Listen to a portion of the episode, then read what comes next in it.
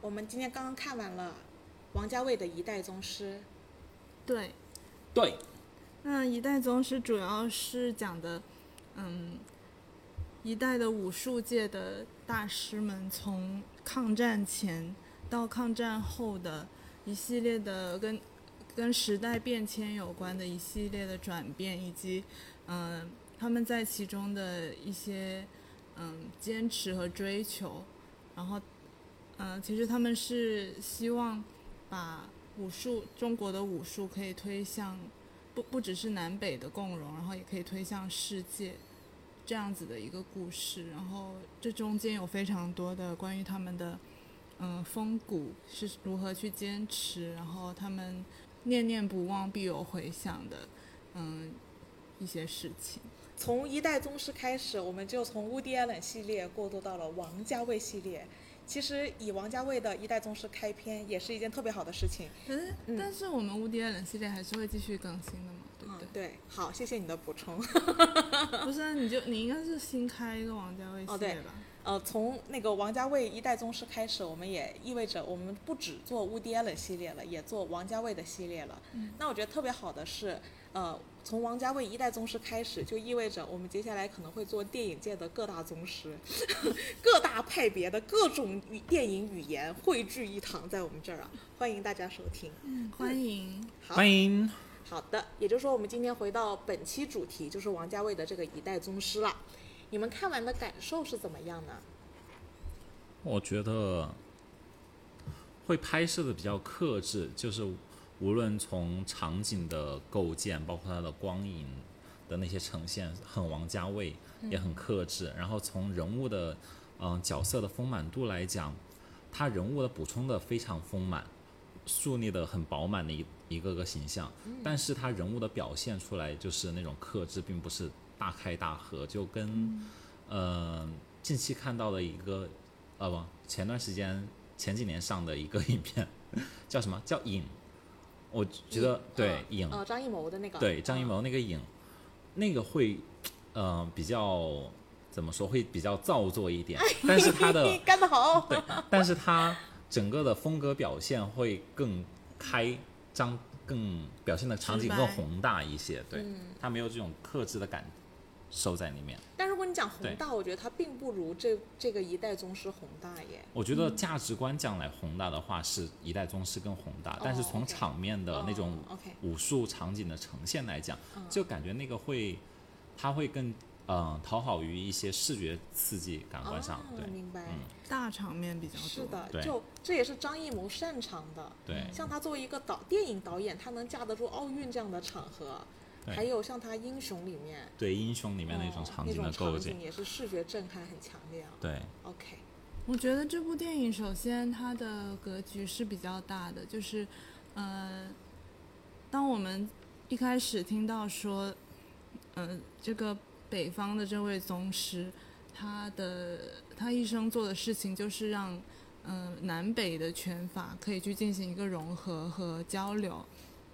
然后就又发现，其实叶问他更追求的是把中国的武术传到世界上。嗯所以它的格局其实就又打开了一层。是然后同时呢，其嗯、因为像你说的，他呃，就是他其实，在影片很早的时候就已经提出了这件事情，是所以其实我觉得后面他一直是在贯彻说，嗯，是怎么样可以去实现这件事情，以及在实现这件事情的，呃，这个梦想下面，其实你是要坚有很多的坚持，有很多的。嗯，要牺牲很多东西，是嗯然后要保持那个就是风骨在，这个风骨是我很喜欢的。嗯然后当然就是这里面像刚刚超说的那些，嗯，画面我觉得真的非常的美，就是我觉得它每一帧都非常有美感。嗯嗯，就不管是拍猴子也好，还是拍一个简单的场景，它可以拍水面，然后嗯雨、雨雨中的打戏，嗯，等等，就是光影啊，都确实是非常王家卫。然后我也一直在就非常欣赏，很很很享受整一个过程。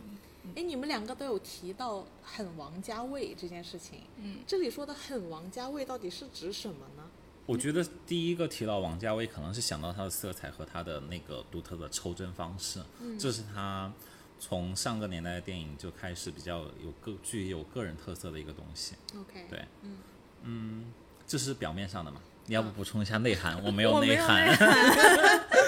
嗯没有，我只是觉得就是他，他对于每个画面都非常讲究，然后，嗯，他的光影的变换，包括那个色调，就是我觉得他每部电影的色调都很很一致，然后很有特色。像这一部的那个色调，我就觉得是比较偏暗的嘛，然后嗯但是那个光影的运用，就是它有些东西。就在光影之间，你就可以感受到那些情绪。啊，对。是的，尤其是在我们前段时间刚看完 Woody Allen 的系列， 那个对比对就非常强烈了。因为呃，Woody Allen 他是属于那种台词内容过量，嗯以至于你如果画面太复杂，你记录不完他的话。对，强对比就是王家卫的电影里，其实台词是篇幅很少的，然后更多的是用画面在讲情绪，而且而更不多是的具是体要的台词。嗯意会不是言是传呢、所以 Woody Allen 就是言传 嘛，所以对比起来，他那个精致感、那个画面的设计感，会比 Woody Allen 强很多很多倍。嗯对，嗯，是的。然后我我在看那个呃关于王家卫做一代宗师的纪录片的时候，也看到了很有意思的故事，就你也没有是讲内涵，什么东西的内涵，王家家卫的的拍内摄涵，我待会讲可以吗？好嗯，我我其实正在讲的，正正打算讲的这段就辅助了，我觉得它的 OK 内涵在哪。 OK，就是你会发现，呃，王家卫他准备拍这个，就拍呃《一代宗师》前后一共用了十年的时间。他这十年到底做了什么呢？做什么方面的研究呢？他那个纪录片大概就是在讲他这十年做了什么。他其实有一个部分呢，就是他确实是非常用功的准备了，呃，拍摄前的材料。他大概走遍了各大门门派，走遍了天南地北，去拜访了所有门派最终的一些传人和当呃当下的一个现状，然后汇聚成了一沓厚厚的资料，作为他们这个电影的内容嗯的一部分。但他那沓厚厚的资料，他不像 Woody Allen 会把那沓厚厚的资资料写成对白表达出来，而是他会把它转化成一种意象和他的理解，在他的故事里面。然后最关键的事情是，他说，呃，哦，呃，叶问在这部电影里不是有段话说：“我就是想见见高山吗？”对，王家卫在准备就在那个纪录片里啊，他也说我就是要去见见高山。他见的啊高山是什么高山呢？就是是看见的见还是建立的建？看见的看见，嗯，就是要见，我就是想见一见高山。他想见的高山是好莱坞的一些顶级特效制作团队。哦，所以在这一次的电影中，它有一些画面是非常有好莱坞大片的那种质感的。就啊是就雪打中戏，送对送行的那个，对，就是在雨里打的那好几个画面，它里面我用觉的得是火车 在后面跑的那那边，个也是特效，对，对然后它打戏里面有一些雨滴是特效，哦，嗯，就有一些画面不是你能拍得到的那个雨滴的样子，我觉得好嗯美，我想到就是张震的那场打戏，他不是嗯打一阵子，然后拍一下那个本来那个水那个雨啊水、那里对是清溅起澈来的，然后开始溅一点有红色血迹的，然哦后那个血迹又变多，再就打了一再打一阵，然后那个血迹再滴下来，就是变得更大片的血迹，哦我就觉得对，对，还有章子怡在雪中的那个那个石对石块石嘛，是的，嗯，所以其实你会发现，呃，我觉得王家卫他所谓王家卫的镜头语言，他确实是包含了裹挟了很多别的想法，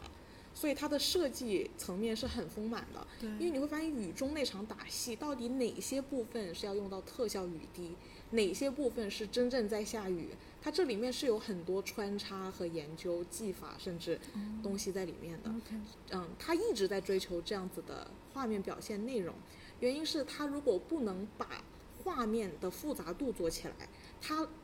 累积的那一沓厚厚的文字，他又不可能通过对白表达，因为王家卫的电影对白不是很多的，尤其跟 Woody Allen 比啊。所以演员都不知道在演啥。是的，所以他就必须得把画面设计的足够丰满和它的内容才能足够的往里面填充。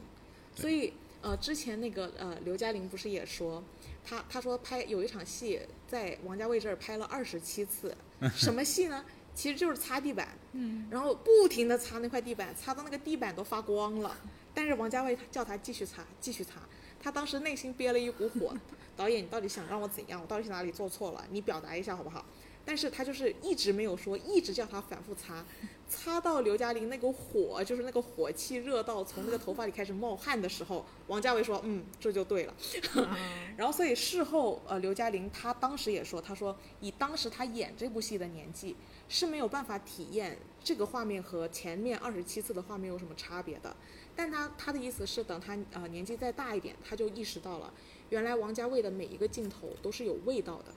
是对，对它这个味道就是那种复杂性和精准。和传递他其实真正想要情绪讲的一些内容和情对绪，就嗯，是所有画面都是他故事中的一部分。没错，嗯，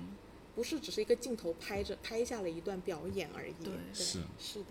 所以我觉得可能这一切都造成了非常有王家卫风格的镜头语言。其实我觉得就是信息量大，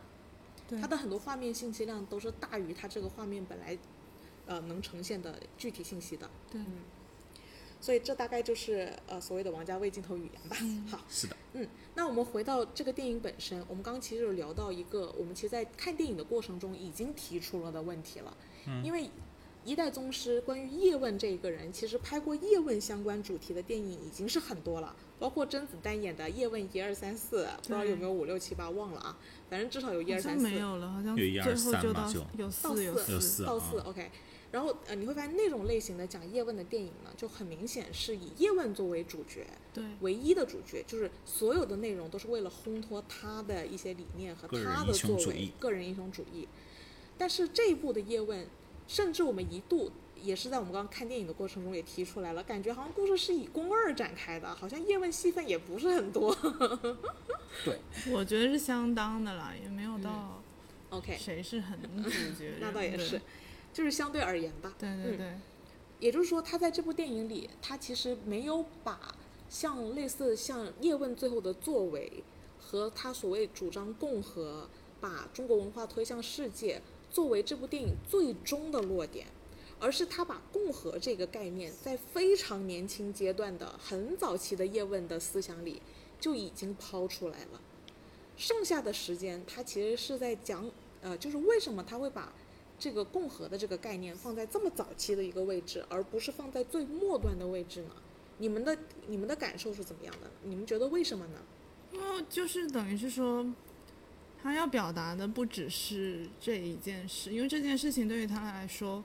嗯， cliche，不是不是，就是就是它不是一个结果，嗯就是得出这个结论不是一个结果，而是真的实现它，可能才是一个结果。因为我觉得是，如果你把这个东西放在最后来讲，它很像是一个人或者是一群人，他们做成了这件事情，嗯，啊它会像是一个结果主义导向的，最后就拍成一种英雄主义哦。非常好对嗯然后在之前把这个种问题前置的话，他会更像他这一代人去用他自己的一生解释了这件事情，就是在诠释，而不是说他到最后一个升华我，我是哦，我做成了这个，他是我会觉得这种方式会更让人能带入感受到这一代人他们为这个事情做出的努力，就真的是一对代的感对是觉的，是而不的是一个叶问传的那种感觉。确实是，我觉得他其实在这个过程中就把整个一代宗师的精神把它外化了，嗯，成为了一个宏观的象征，而不是非常针对于叶问这个人的个人的丰功伟绩这样对。对，嗯，然后我觉得最有意思的事情是，他在这么早的位置抛出了共和和让中国文化走走向更广阔的舞台的这个概念之后，然后叶问的那个人生马上遭遇了非常沉痛的系列打击。对，嗯，然后他，我觉得他整个故事更像是在讲，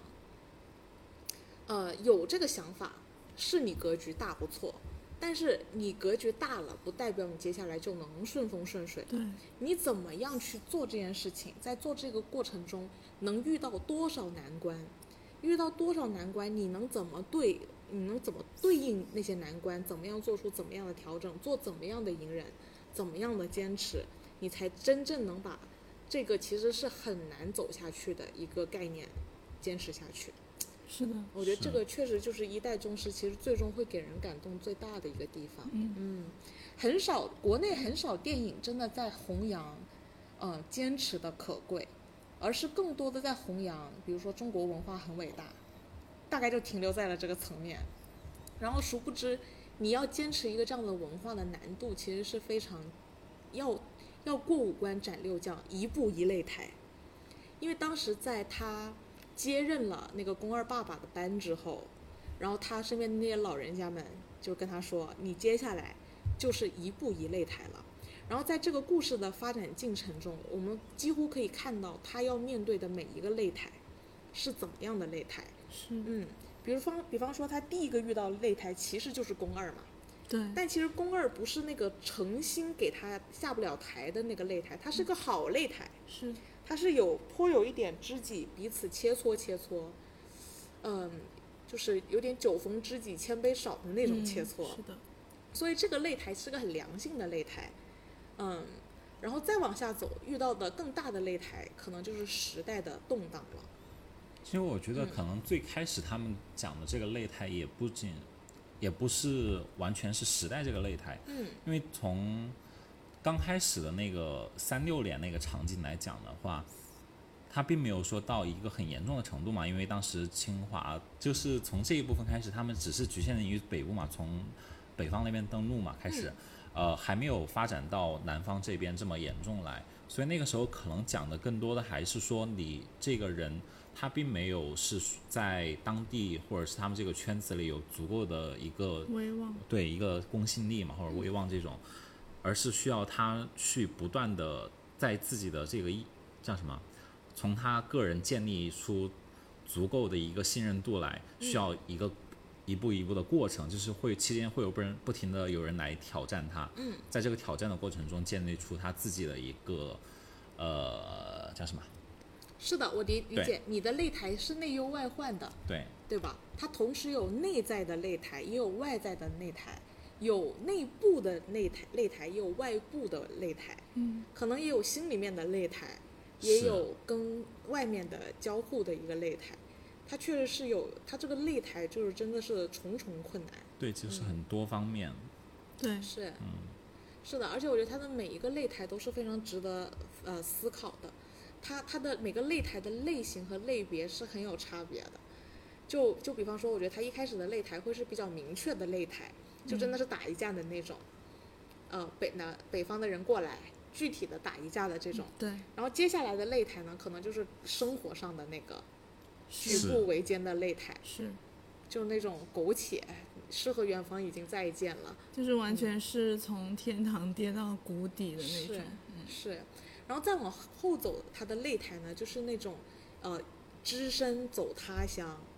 抛下佛山的妻儿，一个人跑到香港去，为了混口饭吃，嗯，然后他又变成了自己，比如说尊严上的一个擂台，然后再往后走，然后他可能就是要进一步的往外推广了，他肯肯定在片尾，因为具体叶问他呃事后的发展就是把整个这个传遍了世界嘛，对，走到了更大的舞台上了，但其实他背后的隐忍包包含了他的妻子，包含了宫二，包含了呃过往遇见的种种，其实都是他前进道路上，呃阴影里的那些李子们，是的，对那些李子们，都都裹挟在了他的过去，但他也说了，从此我只有眼前路了，没有身后身了，对，对，没有身后事了，我只有眼，我只能前进，嗯，他这个嗯太不容易了，是的，哎，但我觉得挺有意思的一点，就是在他最开始跟宫二交手的那一点，说，嗯呃，你只能看，你只看到了前方，没有看到身后。嗯，其实这一点也是贯穿全篇的。对，但我其实不太理解，到最后反而是因为那个谁，嗯，宫呃马三，嗯，因为回顾了一下身后，而最后输给了宫二。其实我不太明白他这一点的处理是，嗯，到底最后是一个什么样的导向？你会发现张晋饰演的马三和梁朝伟饰演的叶问，他其实是一组明暗线的对比，他们俩身上呢是有相似的地方，然后又很不一样的。这两个明暗线之间呢，就是靠公家进行关联的。比方说，马三一出场的时候，他就把金楼给踹坏了，而宫二在跟叶问打的时候，叶问就说：“如果踹坏金楼，算我输。”这里就可以看出他们俩其实是一种对比。然后后来公家的师傅说马三刀太锐，鞘藏不住，和宫二一直在跟叶问说夜里要藏花，这里其实也是关联了这两个人物。那这两个人物相似的地方在哪呢？其实他们相似的地方就在于，他们更是那种比较敢于进取、心高气傲、非常自信、觉得自己有能力的那种个性的人。但他们俩的差别呢，就在于马三不会回首，而叶问会回首。反映到剧内呢，你就会发现，呃，马三他在个人成就的路上，他是可以卖国求荣的，他是可以跟日本人的，他是不惜手段的。而叶问呢，他相对来讲就会更懂得回顾，呃，一些底线，他是有红线，他是有底线的，他是会有自己坚守的一些内容的。这一点呢，就是马三学不会的那招回首，而叶问在前行的道路上，他是能体会得到回首的这一招的价值的。嗯，然后王家卫他想要表达的一个内容，嗯，我觉得从他个人当导演的经历来讲，他肯定看到了很多台前的亮丽和幕后的艰辛。嗯这种人前人后的对比，我觉得是一个很值得思考的事情。嗯所以他幻化在这部电影里就不断的强调什么是面面子什么是里里子，嗯然后不断的讲回首和身后身，然后再结合他他的他在这部片很早就把天下共和、天下的大同，嗯就是更格局很大、很开阔的一个观点放在了那么早期，但是不代表这里的呃别的方面就不再是问题了。不是说永远的格局最大就是所谓的政治正确，你还有很多很现实方面的因素，比如说是温饱都顾不上的时候呢，对比如说像呃。像我觉得有一个非常值得思考的问题，其实这个问题我一直也是放在心里的，就是中国古代，呃，师傅传授徒弟手艺都得嗯留一手。为什么不能把两个呃六十四路加形意拳都传给马三？因为师傅总要留一手对付海徒弟，因为怕徒弟反过来搞我，嗯我就哎总是教会得徒弟饿死师傅， 对饿教死教会徒弟饿死师傅。嗯嗯 Yeah 它呃，这个这个其实，在我们的文化里面也也导致了我们在这个历史的长河中，我们其实也丢掉了很多手艺，可能就来源于这样子的一个思路。但你要说这个思路完全是错的吗？那可真不一定哦，你也是可以理解的。也是可以理解的对。可能往往就因为这留一手而留了一线生机，对于个人来讲，在这里面也是，如果都交给马三了，那不嗯就对。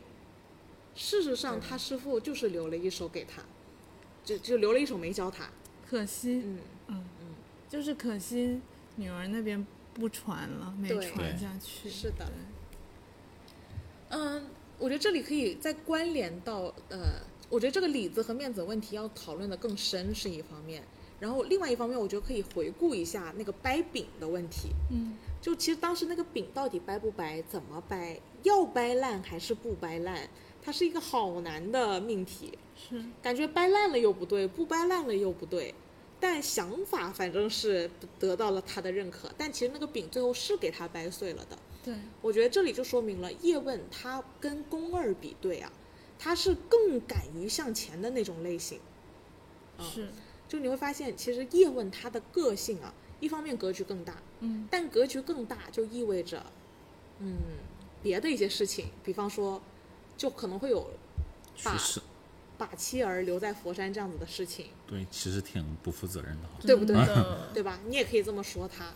但是可能，但他但他如果天天守在他老婆身边，那可能这个咏春就传不到全世界了。这一对这一对这一对比是一种天然的矛盾。不能接过去吗？呃一，起当时那个去时代条件有限吧，也是，嗯嗯，各种原因吧，是或者说你的个性就是那种一直要向前的人。其实我觉得他老婆在，呃，就宋慧乔在这部片里面非常出彩。对，他那些无声的眼神啊，嗯那种既理解又伤痛，既理解她非常清楚她老公是一个格局很大的人，是要往外走的，终究是要往外走的，但她作为一个比较传统的女性，她肯定是要守在孩子身边的，嗯这里就带然带来了一种天然的悲剧了，就是我们相爱，但是却不能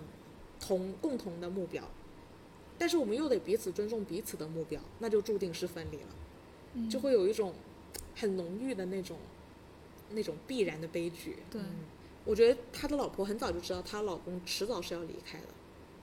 从那张照片，从那那身大雕，是啊，嗯，啊那个准备好的大雕那，已经眼含泪了，眼含泪水了。他那种泪水不是吃醋的泪水，是，是既能理解又不舍，但还是得舍。嗯，他是有有这样子的那个迂回，在宋慧乔的眼神中对真的看到了，宋慧乔真的很惊艳，就是我真的，一开始我记得当年要看这部电影的时候，还在嗯想说，宋慧乔会不会有点就是奇怪或者不合适之类的。结果一看她出场以后，我就觉得太有太说服适力合了了，是的。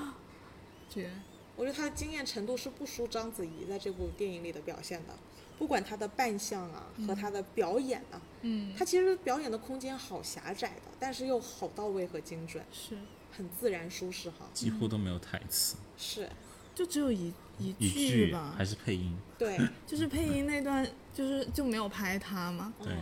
是拍的梁朝伟的画面，然后那那段话说完了才转向她。是那那那算有两句，哦、有两句，还有一句是他还对了口型对，的还对了口型的，对，但是这就反正就是很惊艳，对嗯，就是但我不觉得知其很惊实艳嗯没有觉得章子怡很惊艳嘞，啊很 好，是我也觉得，嗯我觉得她还挺平淡的，就整个感受下来，我都不太记得章子怡做过什么。 OK，啊就是我记得某嗯些画面，对，嗯，那一些啊，就是一个是他当时一开始出场的时候比较淡妆的，然后在那个金屏楼风后面去看去看他爸和梁朝伟和叶问嗯那个掰饼的那一段，啊那一段我记得，然后还有后面他最后跟梁朝伟， 他最后跟叶问在就最后一段对话，啊，那个画面就是就是只有他一个人，然后后面是黑黑的，然后他的然后流落泪的那种场景，嗯我记得、还有一个对画面就是他在雪中的。画面是我记得，基本上是嗯就是这几个。其实他也是一个挺隐忍的角色，但我觉得还是会有一点空洞。就是当我回想起来的时候，很多时候的那个就是样目光子无是神的站对在是 那里。是比较对比较相似一点。是了，我觉得呃，章子怡，我就从画面上来讲，真的已经给足她面子了，绝对是章子怡在画面上很惊艳的一次。因为王家卫他在那个纪录片里面也说，他发他们后来在剪辑的时候看章子怡眼中的光点，发现一大堆灯照着她， 就是他的那个后期灯光师肯定夹鸡腿了，就是据说别的别的演员可能就一两盏灯打，他们在章子怡眼中找到了 N 多光点，就是说那个摄影师为了把章子怡拍章子怡拍得很美，布了更多的灯，哦专门去帮她把那个脸上的光打得又柔和又白净，可以看得出来，那个对，光感不一样在脸上，不就哦对？是特别是他跟梁朝伟两个人在对话的时候，就到他的时候就超白，皮肤超好， 然后梁朝伟那里就是暗暗的，是 就把章子怡的肤色打得非常通透。对， 所以我觉得从视觉的层面来讲，真是给足了章子怡面子了这次。嗯但是我觉得差别可能是，因为章子怡这个角色应该是承载的内容，怎么说就他呢？还是背负了很多，对她本来应该有一个，就是我觉得她把前面倔强的部分做得很好，因为章子怡其实特别擅长演特别倔强的角色嗯是，她那个脸小脸儿。是那种感、那种气质，或者说她演的好多成名的角色都是很固执的，嗯比如说玉娇龙啊，比如说那个英雄里面的那个梁朝伟身边的那个那个小女仆啊，都是很倔强的角色。嗯，我觉得她其实这张脸确实是特别适合演倔强的角色，所以我觉得在前半部分打造宫二是一个非常倔强的个性，就是倔强到比较认，就是全身心的认同中国的某种封建一点的思维，他就是这方面的代表人物。但他中途应该要有一个转变的，就是随着他跟叶问的交往渐深和他见过的人世间冷暖的变多和他自身做的一些决定，他他应该要有一个转变，就是嗯，可能经历了那么多之后，会变得更怎么怎么地的，理解更通达了。更意识到自己在这段历史的长河中处在什么样的位置了。我觉得他转变之后的这个趴是碎裂的。六十四手这件事儿，我觉得就是要从掰饼那件事情讲的。嗯，其实我刚刚讲掰饼是想讲这个这个环节的。嗯，好的，就是你会发现，其实那个饼吧，它如果要掰开了，一方面可能虽然是说明了你武力上是有实力的，但可能另外一方面又说明了你觉得是可以分的，就南北是可以分的。对，它是它如果南北可以分和它呃证明自己内力深厚，就这两点这两件事情是两难，就像先救你妈还是先救你老婆啊这件事情一样两难。嗯，但是它是属于那种暂缓的那一刻还没碎，对，理念上我是大同，但是最终他还是掰碎了那块饼。也就是说，他虽然理念上是认可大同的大格局的，但是实力上我也是不认输，就我还是愿意走自己的路，哪怕让我突破一些什么嗯陈旧的观念。打破一些呃固有的条条框框，哪怕是大家公有的一些价值观，我哪怕背负骂名，我也是敢于打破的。这里就更凸显了那个关于叶问这种我就是要见一下高山的这种个性。嗯，但这种个性呢，在比传统的中国的封建教育下长大的孩子呢，可能相对来说是没有那么敢于去做这方面的突破的。而宫二，我觉得就是属于这这一块儿的。但是我觉得宫二这一呃宫二这一个价值，呃宫二这一个人物的价值，恰恰就是叶问前行的一个背后的盾牌，就是一呃我我们来讨论一下这部片里面出现的里里子子嗯和面子的关系。你会发现赵本山在里面演一个奇怪的角色，他整部片都不知道他干了什么，但我们大概可以知道，他应该就是公家背后的里子。嗯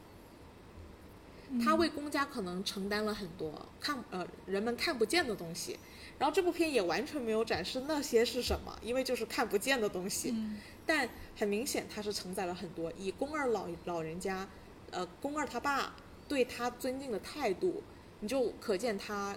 肯定就是还是很有手腕的，能帮宫二他们家解决很多难题的。嗯，就是流的血都是他收着的，他就是属于那种负责隐忍和承载骂名的，这样才能让面例子子，嗯，能有好名声。呃，然后所以我们虽然不知道赵本山干了什么，但我们大概知道宫二他们这一宫宫家一辈子不常拜祭这件事情，嗯、赵本山那个角色应该是做了不少功夫的背后，嗯嗯，因为你总有一点马三事件嘛，就连马三事件出来了之后，宫二还宫宫家还没有尝过拜祭，哎， 这里有一个什么转换，就是还蛮妙的，就意思是总有人帮他藏着那些东西。嗯，那其实当呃叶问他打算打破一些东西，哪怕承受一些骂名，也要在前进的道路上更进一步的时候，那你会发现叶问他的操作中也会有一些不光彩的部分，比方说呃抛家弃子啊，比方说输过给女人呐、就类似这样子的骂名吧。呃，我觉得在推进这个文化的进程的最大的问题就是，结合我们刚才说的，呃，师傅教徒必要留一手，你这个尺度其实是很难拿捏的。我觉得他把把这个事情放进，就如果说把这个我要把文化推向全世界作为叶问他的一个主线索，那他每一步一擂台，其实都是他在把这个中国文化推向全世界的过程中遇到的阻碍的话，我觉得是可以把它外化成类似于， 如果我想把，呃，我想把这个文化全推向全世界，我说能推就能推吗？我一想推，我们整个国家都没了的时候，我能推吗？我饭都吃不上的时候，我能推吗？嗯，我如果打输给谁了，我可能名声就不在了，那我还能推吗？就其实他这里有一系列这这一方面的问题。是，然后，如果我想把这个我我想把中国人的东西传给一个外国人，那中国人是不是会觉得你这不厚道呀？你怎么能把我们自家自传的东西随手转给别人呢？你这还有没有道义？还有没有这个爱国精神？不啦不啦，就是那种 cliche，、大家都懂的。呃，所以你会发现，其实，在传具体在把这个理念和梦想坚持下去的过程中，它会出现有很多很多非常矛盾、极端对立的一些呃对面的情况，就矛盾的情况，嗯。然后这些矛盾的情况具体要怎么消化呢？当然，在这部电影里表达的是很隐晦的，因为你会发现，你不管再怎么向前，如果你忘了本心，就比如说你忘了你代表的是个中国人，你逐渐逐渐在发展的过程中把这件事情代表了你个人，那你传遍了全世界，可能也跟中国文化没有关系了。但是如果你一昧的只传中国人，外国人学不到，那这件事情又不能走向全世界。对，哎，这里就出现了，我觉得宫二在这部片更重要的一个价值，他就是那个对立面，极端对立面。我因为家训只能传给自己人，只能传给自己的后代。他和那个叶问，他其实是形成了一种极端对立的。他会变成了叶问，呃，如果就他他变成了叶问的解释。我们来看看赵本山帮宫二做的事情是什么，就是宫二不能再打六十四手了，但是由赵本山向叶问解释。那变成现在叶问要走向全世界，但他的做法跟传统中国人传授武术的做法不一样。这个时候是谁来向大众解释的？是章子怡替叶问在向观众进行解释。所以章子怡到后半段，我觉得变成了叶问的里子。我觉得章子怡这个人就是很妙的一个地方，就是在她其实推动了很多事情的一个进程，就是从前期，嗯、叶问刚开始踏入他们这个场合开始，然后包包括接手了这件事，接手了接棒了那个老公以后，嗯，然后到章子怡第一次挑战他，为他奠定了一个基础，嗯，开始，然后章子怡这个人的出现的每一次，他都会是呃像一个时代的一个缩影在他身上，嗯，包括他从呃他父亲被那个谁被那个清华的马三打死了以后，他回来找马三去报仇，到后面的他沦落到香港去开学医，开了一个医馆，一系列的开始，包括他最后终守一生，没有完成了他的一系列的那些叫什么江湖的规矩的那些守住了他们的底线这一系列开始，都向他聚焦他在都聚焦他在了他的身上，嗯，然后他守住了这些条条框框，嗯，他也完成了这一系列的使命，并且把这个精神很好的守住了，嗯，然后他其实是为是站在了呃那个谁那个人叶叫问对，站在了叶问身后，嗯他是成功的为他树立起了我们这一代做这件事情的一个坚定的信念。嗯他最后用他自己本身去成就了叶问这呃他奉行的道。嗯，对，这是的是这样的一个过程，并且他，嗯、我觉得他所以让我感观感下来，他更像整个事情的一个主角。嗯，对是他他说的那一句“夜里藏花对，”，然后叶问说：“夜里到底能不能藏花，我们要验证才知道。嗯啊，其实这一段我觉得也是很妙的，也是迎合了你刚刚所说的宫二这个形象，他其实是裹挟了整个时代的一个缩影。我觉得他其实也是叶问的本心，包括那颗扣子的暗示，对，就是他为叶问守住了叶问的本心，嗯，对，他对他那有最后还对给了还给他了还给了他。嗯，他他其实是有，呃，就是叶问在前行的道路上，他其实是有几个很关键点的。第一就是他永远不能丢掉，他是代表中国文化，哪怕他要走向全世界。但其实，在你前行的过程中，尤其是他佛山的妻儿都再也没见过了，他是很容易忘本的呀。但因为有宫二这样子的里子存在，为他讲过夜里要藏一手花，要回首，要留一颗扣子做念想。嗯，就这一切都导致了叶问在往前方走得更远的时候，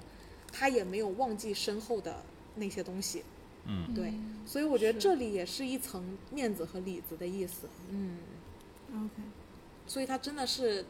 就是他他在这个故事里面自己埋下的梗，他都用自己的人物做了很好的收束。对，这也是我们觉得好克制的原因，并没有像某些电影可能填的坑就写的就坑挖忘了了坑太多。挖的坑太多，自己又填不回去啊！大家都知道我们在讲《权力的游戏》， 《权力的游戏》真的是一生之痛呀。好吧，嗯，那我们是不是应该讲一下张震的角色？哦，对对对，还有一线天。其实刚刚超超在看的过程中，他就有表达，比起宫二这个角色，他更欣赏一线天。嗯，对，为什么呢？其实我觉得剧中的人都还挺可怜的，就是剧中的女人啊，就无论是那个叶问的妻子还是宫二， OK，他们都遵守他他们那个世代所给他们的束缚和枷锁，他们对，嗯、一直生活在那个圈子里，嗯但是他们并没有很能去自我的突破，，对他没有突破自己的那那道坎儿，但是也是正因为这个，所以他们守住了最后的底线嘛。哎，是对的，，其实是一个相辅相成过程，但是我真的从个人是嗯角度来讲，挺觉得挺可惜的，真 OK 的对不就是传艺这件事就不能反对过来吗？就是无论是不传艺，还是说作为一个家庭来讲，都是挺，呃，对不是那么圆满的一个事情。 OK，但是张震不一样，张震他他会这个人风格比较强，比如他在第一次出现在火车上的时候，他就是因呃不不知道因为什么事情而杀了那些日本人嘛，嗯手上很多血，就尽管是很冲动的做这件事情，他有自己信奉他自己的道，嗯，对，他会为他的道去做他想做的事情，包括是的后来到了香港以后，然后他也是。一样一个人打了那么多个，最后成立了自己的一个舞台理发武术店班子， 是，而且还理发拒绝店了国民党 嘛，相当于，对，然后最后他也是小沈阳那一段儿加进来也是莫名其妙，最后收收了小沈阳为徒 弟，也是他在那一段收的时候也说，他说我是不会收你这样的人的，对，啊然后对就收了，对，收了最后就收了， 就是从一些传统的江湖来讲，他不应该去做这件事情，但是他觉得。啊、好像也没太大关系，哦就收了。他对有他自己信奉的东西，他会坚持，但他同时也不会被那些束缚。是我觉的得这个是很棒的一点，会让我是觉得张震这个角色还挺妙的。尤其就是是他他跟章子怡强对比了，对，尤对其是他，他很像就是衔接了章子怡、张震不章子怡和那个叶问叶两嗯问那种，一代的一个传承，一个衔接下去。是的，确实是，对，其实一开始看会有点意外，说，嗯、呃，一线天跟叶问完全没有交集，因为本来会以为他们到后面要打至一架少至也少，要有有点交集吧，哦对，但结结果真的就没有。我觉得是这样的，就是这里的一代宗师其实同时是指，呃，叶问、一线天和章子怡，对，其实其实他们没有交集的话，就更让我觉得说，有一种遍地开花的感觉，哎啊百花对齐放的感觉，就是是的，在小小的一个香港，在不同的角落也都有高手是的，在那里坐镇，对吧？是的。对，所就以是要就大家都努力，然后量变产生质质质变，就可有一能种江湖的感觉，嗯是、没错，确实是。对，他如果这部片叫一个宗师， 那就讲《叶问传》； 但他是讲一代宗师的话，其实远远不是只是指梁朝伟演的这个叶问单一的一个人，对，而是他同时讲了宫二、宫二他爸，嗯，甚至赵本山和小呃沈张阳震。小沈阳可能真的没到，真的不算。对，其实小沈阳那个角色，他大概率是赵本山的后代，在这个故事里一口一口一嘴东北口音。然后当时他们因为呃那个日本人的入侵，整个北边都要往南迁，嗯，然后可能一代宗师们最后奇迹般的聚集在了香港这一个非常特殊的地段，对，然后集中在香港这一个特殊的地段百花齐放。那小沈阳他们本来依附的是公家嘛，公家在章子怡之后就彻底没落了。嗯，那章子呃那个呃小沈阳就终于无处投放了，就只好回头，有可能，对对对，找到像像这种还在坚持坚持前行的人，然后在他身边做新的庇佑。嗯，对，所以我我觉得那个一代宗师的蓝图啊，也非常表非常强烈的表达了王家卫他对于比如说中国文化，甚至电影或者一些文化产业，或者说很多产业的一个生态发展的一个期许和态度。我觉得如果把这一代宗师的这一代江湖放大，其实我们人人都在江湖。嗯，每一个产业、每一个生态、每一个国度、每一个社区、每一个家庭，都是一个江湖，总有各式各样的博弈。对，对，然后在这个博弈的过程中，你会发现我们往往也很容易落得，比如说矛盾，你是一个派别，我是一个派别，嗯，我们到底是争还是守，还是比？对，我们是要赢彼此，还是紧紧切磋，还是我们可以联手传递，还是说我们要守住自己的精华，留好自己的一手？他这部片里面这几个宗师之间的那些矛盾和思想交流和博弈和进程，包括呃不同的年纪，他的想想想法是可能转变的，对，包括整个追求这件事情的过程中的呃成长体验，就是包括马三他说我当时没明白，我现在明白了。他包括这种成长性的东西，嗯，其实外化到外部的江湖，就不是武林武术的江湖了，而是涉及到这个文化教育啊，呃呃传统文化怎么样走向世界呀，呃很多，尤其是他们现在香港的电影的这个产业哦，我觉得都是江湖。对，当我然觉得他很像在讲取舍，嗯对，就他会很像说你到底要坚持的是什么？我就是要坚持把这个我的呃信念传递下去，那我就要守住我自己的底线哎，啊、如果是我就想能像张震一样，我就是想我把我把我自己传播出去，那我可以做一些呃舍弃、抛弃一是些的东西，那我能做到这一些，只要认为我能做到我想做到的事情，嗯，那我觉得就是 OK 的。对对。然后其实大家都能呃我用对自己的信念坚持自己该做的事情，这件事情会形成了一个百花齐放的基础。是对他会为后人铺设好，呃，更健全的路。对对，他会回到我们开头讲的那一句嗯， “念念不忘必必有有回回响。响。是对，其实就是坚持的价值真的是是，嗯，首先坚持是一件很难的事情，是在的当中会有很多想要放弃或者是一些诱嗯惑的时刻等等，有很多矛盾和纠痛苦。嗯结，对对对，都会有。嗯，所以其实也是能也。某种程度上来说，也是能不能吃苦，就是能不能吃苦，不是说受不受得了，”。贫嗯，穷啊、挨饿这些，而是真的是能不能抵御其他事情，然后去很专心的去做你本心，能不能把那一颗坚持扣你的子本心。从八年抗战前留到留到未来？对对对对对，能不能把那颗扣子留住？ 是能不能保保留那个站立的灵魂？哎，这听起来像敦刻尔克啊！ 为后后来那个那个嗯美军加入二战之后，保存了那个英法联军的战力储备， 然后最后反扑德国。对，就是我觉得像整个 整个香港的电影产业哦，看的人真的也是很唏嘘，但好真的在有类似像王家卫啊、杜琪峰啊，嗯，呃之类的这一群电影人，他们好多还在真的坚守这个产业。那其实整个香港产业的巅峰就在于全方位对口，天是时地利人和，有顶级编剧、编曲，呃，电影人、导演、演员，演员、歌手，嗯，简直了。所以当年那个港星的那个时代黄，金时 代，黄金时代是连好莱坞的昆汀， 大家众所周知，昆汀是王家卫粉，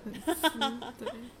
然后他常常就是说当年的港片拍的有多好，他的《杀死比尔》就是嗯、呃按照港片的打戏拍法拍出来的《杀死比尔》的那一段，是就是血腥的那一段。嗯，像那个呃西方的机制啊，它就已经磨合到和找到了一种方法，他们会有专门的机构去不断挖掘像昆汀这样的电影人，没有学历，但是深爱电影，不断的在为电影进行输出和努力，坚持了非常长的时间，但是他最后得到了他对应的机会，嗯，就天时地利人和，变成昆汀就一度变成了一个很传奇的导演。那其实我我一直觉得，呃，在王家卫走遍这呃走访这一代宗师的各个门派的末端啊，他其实是多少窥探到了这个文化在国内逐渐在凋零。对或者说他看到的这种凋零，不只是武术界的凋零，也是现在港产片走向凋零。而且可能是各种传统文化走向凋零吧。对，对，就是我们在进与退，呃，怎么守，就嗯策略的选择上，感觉没有找到一个特别恰当的位置。但我觉得其实这些年一直都在摸索中，然后我觉得好像这几年会看到一些可还以不，错对的对嗯对，还不错，就是可以向世界传播的，就不会是那种非常 cliche 的东西，让人让 OK，会是可以让年轻人也喜欢和 be proud of 的东西有什么出现，就很多啊，就比如说一些，比如说一些，呃，看一些舞台剧啊、话剧等等，然后会看到一些很有中国美感的东西，但是又不不老气的东西出现，包括 OK 像永不消失、永不消失的电波，嗯，然后还有只见青绿，对只见青绿嗯，对吧？我觉得也是很好的，用一种嗯更更新型、更更被年轻人所接受的这种美学的方式，然后让大家去对传统文化产生一种亲切感和传承感，都是有的。在电影里面其实也有明确提到，就是在混战的江湖，不管动荡与否，高潮还是低潮的时代，更重要的是归功于个人的选择。每个人会进行不同的选择，但每个人的选择没有绝对的对与错，嗯，它很多时候都是此呃就是彼此映衬的关系。对，那可能最后我们最终把叶问推成了面子，那背后的里子功劳也是很大的。对，哦，我还要补充一个，刚刚说那些还要说那个雄狮少年。哦 OK，对，因为之前去参加，因为我们之前团建去了佛山，然后也去学了一下咏春，哦，然后也去参观了那个舞狮做舞狮的那个狮头的工厂。嗯，就确实是这个东西，确实是在失传，因为师傅哦都年纪比较老，然嗯然后那又个没有工年艺轻人没有愿意年去年轻人愿意，嗯但其实它的工艺是很复杂的，嗯然后也是非常有特点的。嗯，是需要传承的，但现在没有人来做这件事情，所以我后面看到这个《雄狮少年》的时候，还是蛮开心的，就觉得也许会让有人人关注对了，可以让嗯人有兴趣，可以去做这些事情，可以去更传承一些。对，嗯，其实关于传承这个文化，我们到底传承的是什么呢？是技法，技法是其中之一啊，肯定。因为我我我总觉得技法，技法的传承，嗯，就是文化传如果承它就是像舞龙舞狮啊，嗯，它如果没有了对应的场景，我学会了这个技法，我我也没有充分的推广余地啊，那就只能留一个念想，等到市场有有这个，但其实也不是呀，我觉得很多时候需求是被创造出来的，对我、嗯我就是这个意思，嗯嗯像包括像广东这边流行，不是开业就要去舞龙舞狮嘛，是，对对啊，嗯 就是总会有一些这种很传统的非物质文化遗产，它在流失，但但总有人会认同它的价值。嗯是是。哦，我其实其实我想表达的就是这个意思。嗯其实我觉得留一个念想，它会是一个储备而已。嗯，但我觉得真正要做的事情，可不止留下这颗扣子，嗯，而当是然到底怎么样为它创造出这个具打体开的，这条路，没错，嗯打开这条路。我觉得这里是需要很多人一起来努力的。对，怎么样在香港这个狭小的地方开辟出一条街的武馆？这条武馆是怎么开设出来的？那它肯定是，呃，肯定是不止一两个人保留了这个念想就能做出来的事儿了。当然。对，它这里到底有多少东西是，呃，时代的需求，还有多少东西是人为意愿的推动？我觉得这点其实是很值得关注的。嗯，是，王家卫曾经说过一段话，我觉得是关注解锁王代王家卫接下来所有系列的电影中的一个关键节点。嗯他说他出电影从来都不是讲两个人感情的，因为那一支烟的时间就能讲完。嗯，他每次出电影，他考虑的是为什么我要在这个时间点拍出这部电影。嗯，然后拍出的这部电影讲的也不是当下的时间点而已。然后你就可以看见，其实王家卫他的那个野心和他真正想要表达的事情的意图在哪里。包括在一九七零年香港回归前后，他出了比如像《春光乍泄》这样的电影，讲的是回归对于回归的今后、回归今后、回归前后和今后的一些道路的思维上的探索。那关于他在现在这个时间点出一代宗师，我二们从零一三年，对，二零一三年这个时间点出一代宗师，他又想表达什么呢？二零一三年这个时间点已经是香港回回归很长时间了。对，那中国也崛起了，在这个时间点很明显，很多香港的港星资源都在内流、嗯都内过来内拍陆了片了没对错，也就是说，我们其实面临的是一个全新的时代。那这里就就产生了像一代宗师的那样的一个时间节点一样，就是存在了很多新的高潮和新的没落。那我们要考虑我们在这里做怎么样的选择，然后走向一个怎么样的未来，这是每一个个人应该思索的问题。那对至于你能做到什么程度，那就跟你处在什么样的环境和什么样的位置，和你本人是什么样的个性，和你本身具备什么样的能力，就是这这就是一个众英雄在做新选择、创造新时代的一个时间节点。我们这里将会诞生新的一代宗师。这又让我想 到午夜巴黎哦，这样的、哦，最好的时代就是我们现现。在对，OK， OK，好的 OK，你还有什么想补充的吗？没有，那这就是我们今天看完《一代宗师》的一些想法啦，欢迎各位来跟我们交流。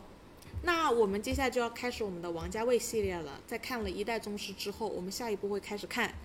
东邪西毒》。那我们下次再见喽，拜拜拜。拜。